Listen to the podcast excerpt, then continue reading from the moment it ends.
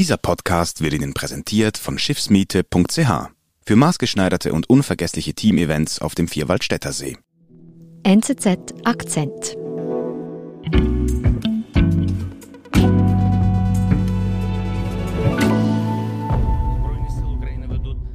Дійсно тяжкі бої, відбиваючи атаки на Донбасі в інших Es ist Donnerstag, der 24. Februar, Und in der Ukraine ist gerade der Krieg ausgebrochen. Der ukrainische Präsident Volodymyr Zelensky wendet sich an die ukrainische Bevölkerung und spricht die Generalmobilmachung aus. Das heißt, alle Wehrpflichtige und Reservisten müssen jetzt in die Armee gehen.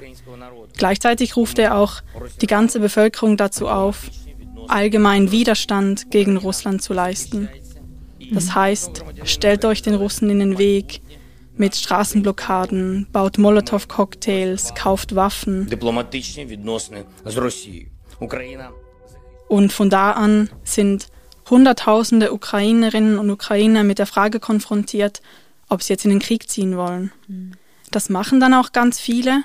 Also man hört von über 100.000, die sich als Freiwillige registrieren und kämpfen gehen wollen. Die Leute kaufen Waffen und werden auch in den sozialen Medien als Kriegshelden gefeiert. Aber nicht alle wollen zu solchen Kriegshelden werden. Der junge Ukrainer Stepan könnte jetzt wie tausende andere Zelenskys Aufruf folgen und freiwillig in den Krieg ziehen. Aber er möchte nicht. Corina Gall erzählt Stepans Geschichte. Wo beginnt denn die Geschichte von Stepan? Es ist Juni im letzten Jahr. Stepan hat gerade seinen Abschluss gemacht in Europarecht an einer Universität in Belgien. Ähm, Stepan gehört zu dieser Generation junger Ukrainerinnen und Ukrainer, die sehr proeuropäisch sind. Er sieht Europa als sein Zuhause an. Er hat bereits zuvor ein Erasmus-Semester in Deutschland gemacht und eines in Frankreich. Also man sieht, ähm, er gehört dieser Erasmus-Generation an. Er ist 25-jährig und ihm stehen eigentlich alle Grenzen offen.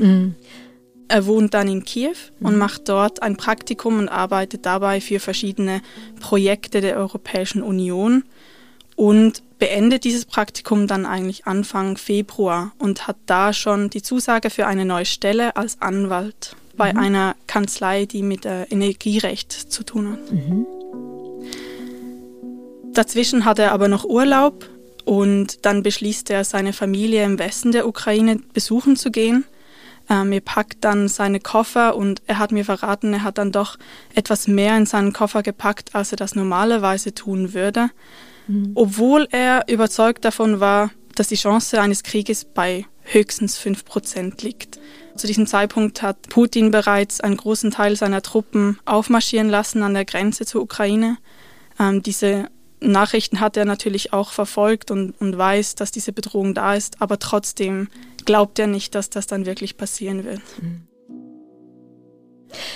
Wie bist du denn auf Stepan überhaupt gestoßen? Er ist ähm, ein Bekannter einer Freundin von mir. Die haben zusammen an einer europäischen Universität studiert. Ich habe ihn dann angerufen, um ihn einfach auch mal zu fragen, wie es ihm jetzt eigentlich in diesem Zustand so geht. Well, relatively safe. And now I'm located in the western part of Ukraine. Jetzt reist Stepan also im Februar zu seinen Eltern von Kiew.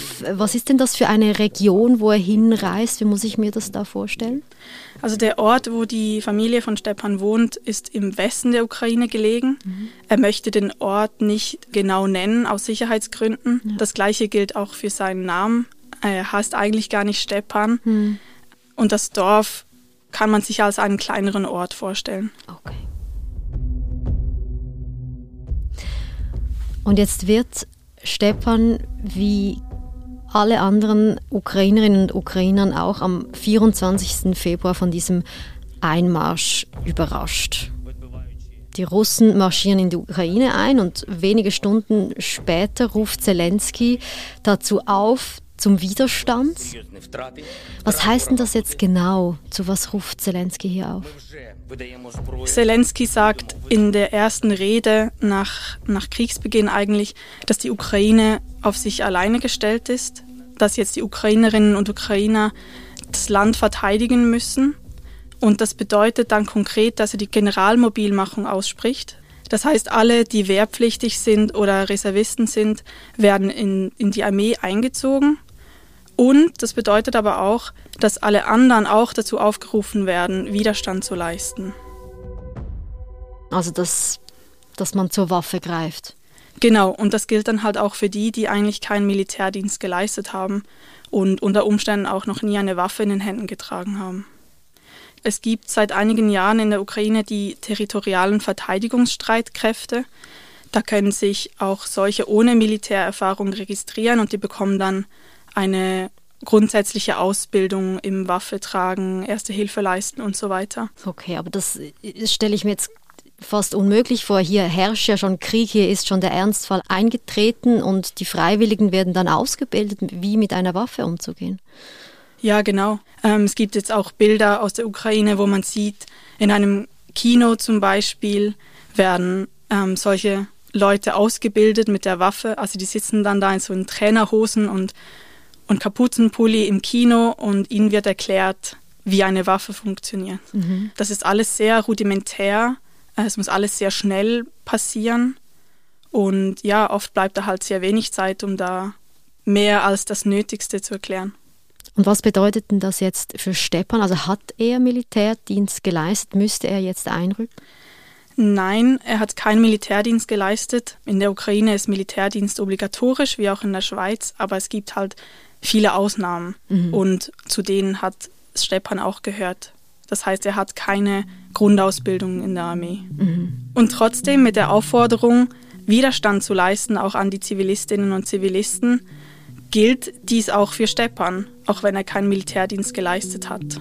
Und anstelle seines Jobs als Anwalt wäre er jetzt ein potenzieller Soldat. Well, I, I don't really think about that. Und was macht Stepan jetzt well, mit dieser schwierigen Frage? Stepan fühlt sich von dieser Aufforderung eigentlich gar nicht so direkt angesprochen, eben weil er gar keinen Militärdienst geleistet hat. Mhm. Er denkt sich, ja, ich habe keine Ahnung, wie das funktioniert und ich kann doch der, den ukrainischen Streitkräften auch gar keine Hilfe sein in so einer Situation. Er meldet sich also nicht freiwillig an und er kauft auch keine Waffen. Stepan zieht also nicht in den Krieg. Mhm. Du sagst, er fühlt sich nicht angesprochen, aber was glaubst du steckt hinter diesem Entscheid? Ist das auch, weil er einfach Angst hat? Ich glaube, es ist nicht in erster Linie Angst, sondern auch einfach eine reine Überforderung. Hm. Also eben sicher dieser Gedanke, ich kann denen gar nicht helfen, weil ich weiß nicht, wie es geht. Aber auch, weil ich würde sagen, Stepan ist auch einfach ein Pazifist. Er hat sich das noch nie überlegt und für ihn ist das ist, Krieg ist so weit weg, er kann sich das gar nicht vorstellen welche Rolle er dabei einnehmen könnte. Not, not every, like, person is, is capable of doing that. Er hat auch zu mir gesagt, nicht jeder ist in der Lage, jemanden zu töten. Also er stellt sich auch vor, wie wäre es denn, wenn ich mit einer Waffe vor einem Russe stehe und ja, mit der Möglichkeit konfrontiert werde, dass ich den erschießen müsste. Und mit solchen Gedanken ist er völlig überfordert. Drohen ihm denn keine Konsequenzen, wenn er jetzt nicht kämpfen geht, obwohl diese Generalmobilmachung herrscht? Nein, er ist, er ist nicht dazu verpflichtet, Militärdienst zu leisten, weil er eben keine Ausbildung hat. Es ist für ihn einfach Stand jetzt, ihm ist es nicht erlaubt, das Land zu verlassen. Hm. Well, for, for the moment it's not the case. It's, it's, du hast mit ihm eben über diese schwierige Frage äh, gesprochen. Wie hat er denn auf dich gewirkt, als er dir erzählt hat, warum er sich entscheidet, nicht zu kämpfen? Ja, er hat bei diesen Fragen, was natürlich sehr schwierige Fragen sind und auch sehr mhm. persönlich, lange gehadert. Ähm, er hat sich auch immer wieder mit der Hand ins Gesicht gegriffen und sehr lange gezögert mit einer Antwort. Er hatte Mühe, die richtigen Worte zu finden. Und ja, wirkte allgemein sehr verzweifelt. I'm honest with myself as well.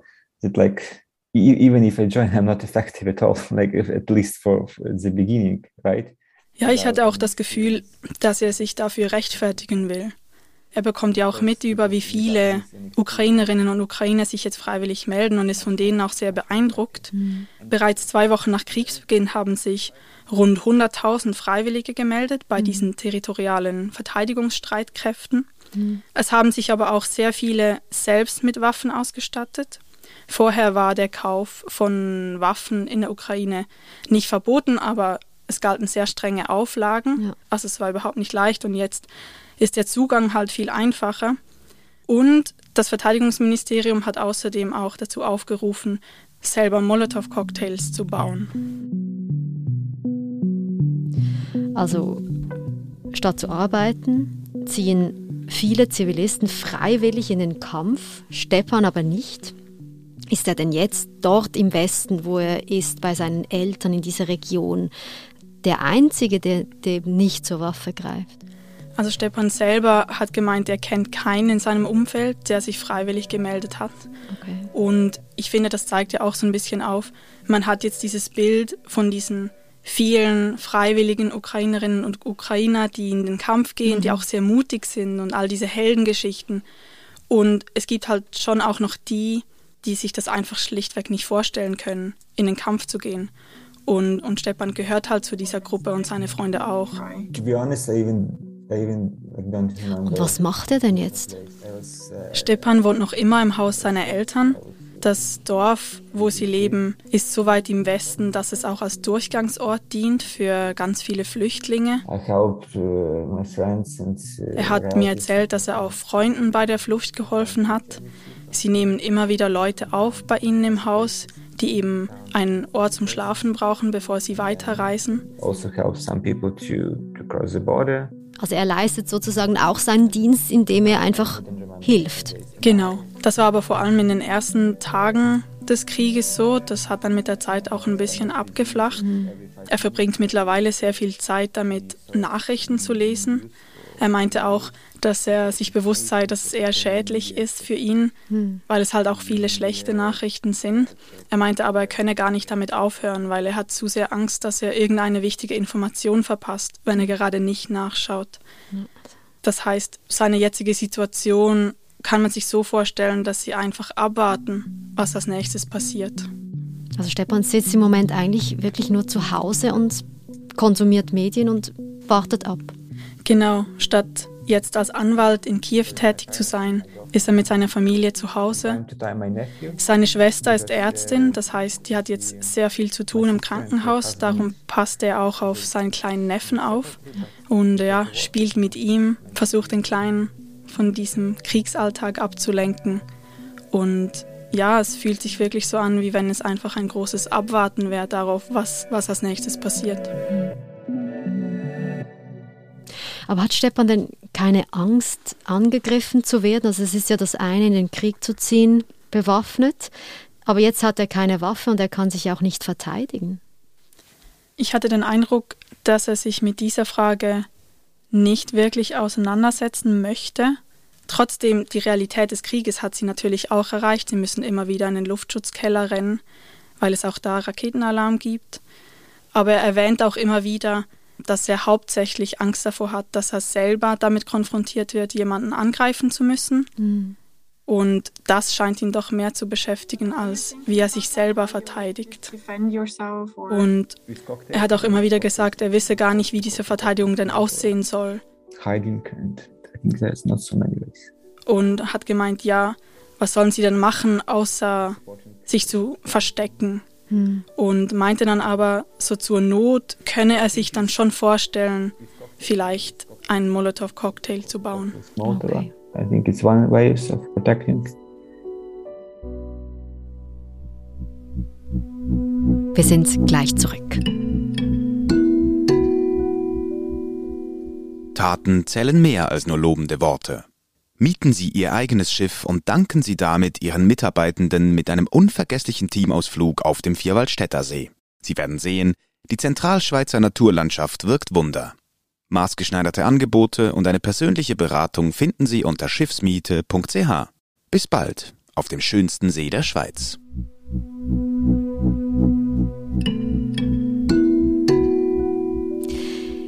Ich finde es enorm verständlich, dass Stepan und eben auch seine Freunde und sicher ganz viele andere Ukrainer sich nicht entscheiden, zu kämpfen. So lobenswert das ist, wenn das Freiwillige tun, aber hier begeben sich die Menschen ja in eine enorme Lebensgefahr.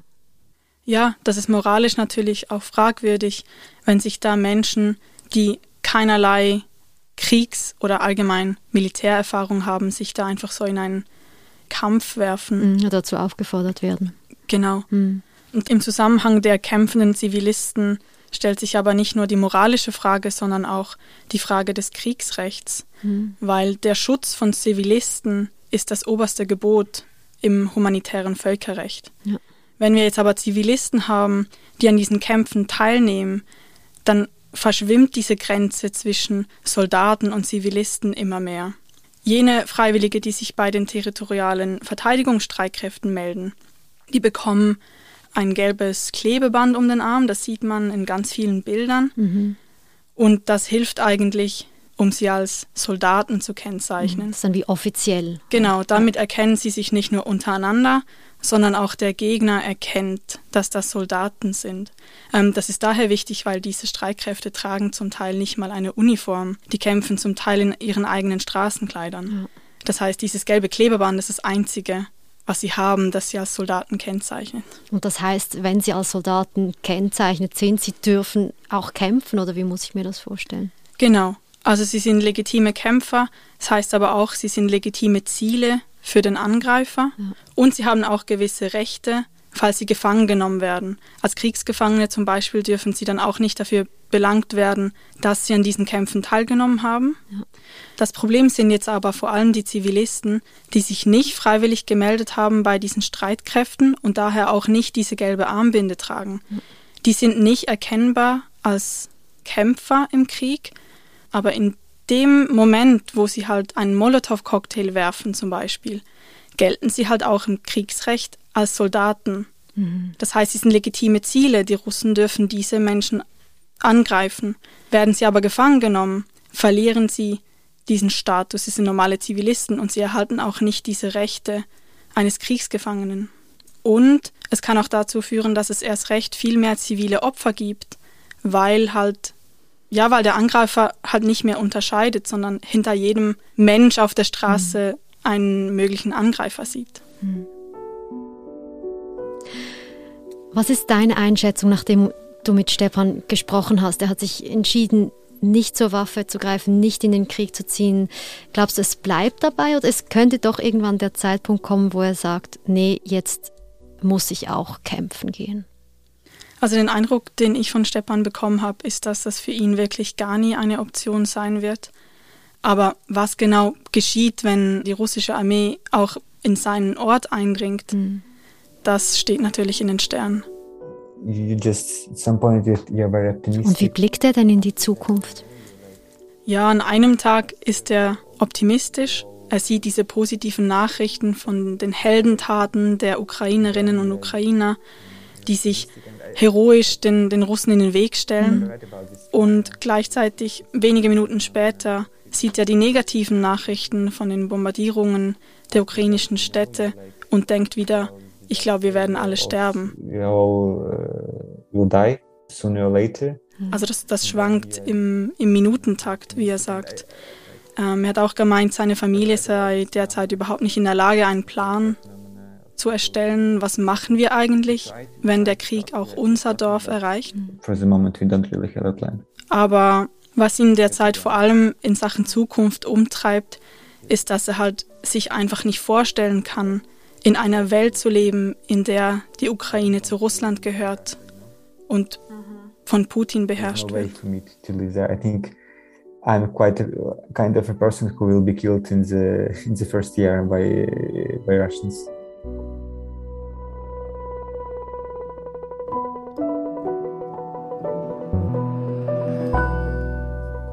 Corinna, vielen Dank, dass du uns die Geschichte von Stepan erzählt hast. Auch ein Held, wie ich finde. Sehr gerne, finde ich auch. Das war unser Akzent. Ich bin Nadine Landert. Bis bald.